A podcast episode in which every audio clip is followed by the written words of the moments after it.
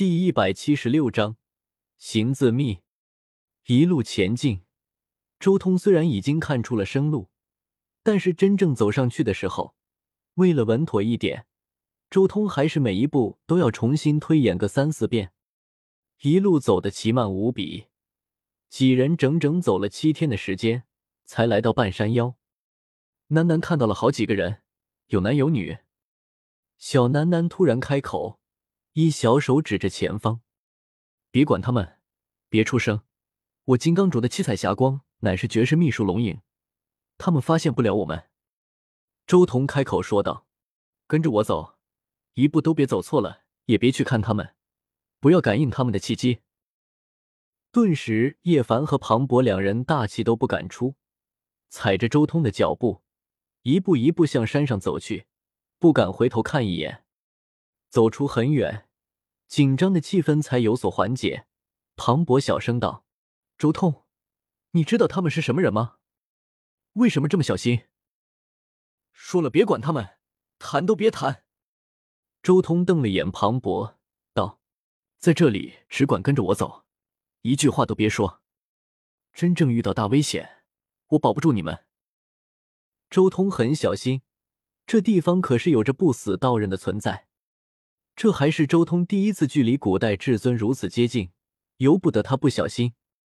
幸好金刚镯不断的施展龙隐秘术，使得一切诡异都没有出现，要不然恐怕就危险了。继续前进，周通不断的推演着无始杀阵的奥义，每天都向前走了一段距离，终于在进入圣崖最核心区域一个月之后，一行人终于登上了山顶。从山下到山上，这一段距离其实并不远。如果是普通的山，几人几乎能瞬间到达。但是这里乃是无始大帝布置的地方，即便周通还原了一角无始阵纹，即便周通有祖字秘，也花费了一个月的时间才上来。这是一片浩大的山崖，非常的广阔，足以在上面建出一座小型城镇来。不过，这里却是一片不毛之地，寸草不生，山体依旧是不死山特有的那种漆黑色，不过许多地方都有暗红色的血迹，个别地方还有一些水洼，鲜红刺目。这座山崖上最为引人瞩目的是圣崖的边缘，那里有一口足有百丈长的石棺，悬在绝崖上。大成圣体的尸体，不过九秘在哪里？庞博问道。九秘就在这座棺材里面。周通直接向着那棺材走了过去，叶凡、庞博以及小楠楠也跟在后面。这石棺发霉了吗？怎么变绿不对？这是从棺材里面长出来的绿毛？大成圣体该不会发生尸变了吧？庞博一开始还有些好奇的询问。但是真正看清楚之后，顿时从头凉到脚，浑身都冰冷。一个大成圣体若是发生了尸变，那会有多可怕？没有人能想象到。古之大帝无论死去多少万年，他们的肉身都不会腐烂与朽灭，大成圣体也定会如此。他要是发生尸变，那盖世无双的肉身。一想到这里，庞博更是露出一丝惊骇之色。这就是荒古圣体的诅咒。荒古圣体在临死之前会发生一些异变，如今这个大成圣体就是如此。周通瞥了眼叶凡，你们看这里。叶凡忽然开口，指向了旁边的两个印记，一个是盘坐着的佛陀，慈眉善目的；另一个是骑着青牛的老者，似乎还有紫气在向西飘，惟妙惟肖，很是传神。如来佛祖和太上老君，他们也来到这里来了。庞博惊呼，但随即又瞄了瞄周通，笑道：“我说小霸王，你拆了佛祖的老巢，在这里遇到佛祖，你怕不怕？怕什么？他又找不到我。”周通仔细看了看这两个印记，随后又看到了在在古棺旁边还有两块石碑，是老子和释迦牟尼留下的凭吊言语。此外，还有两幅巨大的星空图，他们似乎分别在此推演过什么，密密麻麻，星斗满地。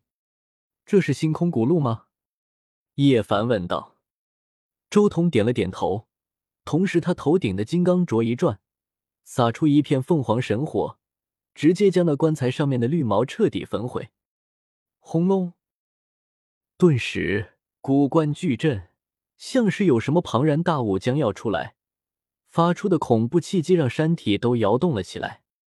整片圣崖此刻全都在抖动，像是发生了大地震一样，巨大的石块不断滚落。尤其是这座大岳，若非大地震纹禁锢，恐怕已经崩塌了。有莫名气机在汹涌，在这一刻，无始大帝刻下的阵纹显化出了无上玄机，四面八方有一道道丝线在虚空中蔓延交织而来。这片山巅虽然没有刻道纹，但却是接引之地，将千万丝缕全都引向古关。将其束缚，躁动终于安静了下来，石棺不再震动，一切都渐渐平静了。咚！金刚镯随后化作一道七彩霞光，猛地撞在棺材盖上面，直接将这个棺材盖击飞出去，重重的落在了山巅上。轰！顿时，绝世的煞气从棺材之中冲出，黑雾滔滔。金刚镯飞回来。悬在几人头上，挥洒出片片霞光，将周通几人罩住，挡住了那侵蚀而来的杀气和煞气。吃！同时，千丝万缕的光芒交织过来，这是无始大帝刻下的阵纹，化作一片炽盛光幕，笼罩住了古关。同时，半山腰冲出一片金霞，降落了下来，定住了躁动的古关。至此。盖世杀机才如潮水一样收敛，不然周通他们都已经承受不住了。那一片金霞正是半山腰上无始大帝留下来的封神榜。不过这一次上圣崖都已经竭尽全力了，周通实在是没有余力绕一圈去看封神榜。轰隆！就在这时候，古关之中飞出一片光幕，大到压天，一幅道图横在虚空中。非常的清晰，如九重天降临，让人发自真心的敬畏，想要跪伏在地。行字密就在眼前，能参悟多少，就看你们自己的本事了。周通身上十洞天神环展开，菩提树出现，散发出一圈圈大道神韵，将所有人笼罩其中。开始吧。周彤说了一句，但很快又想到了什么。道楠楠，你别尝试这个。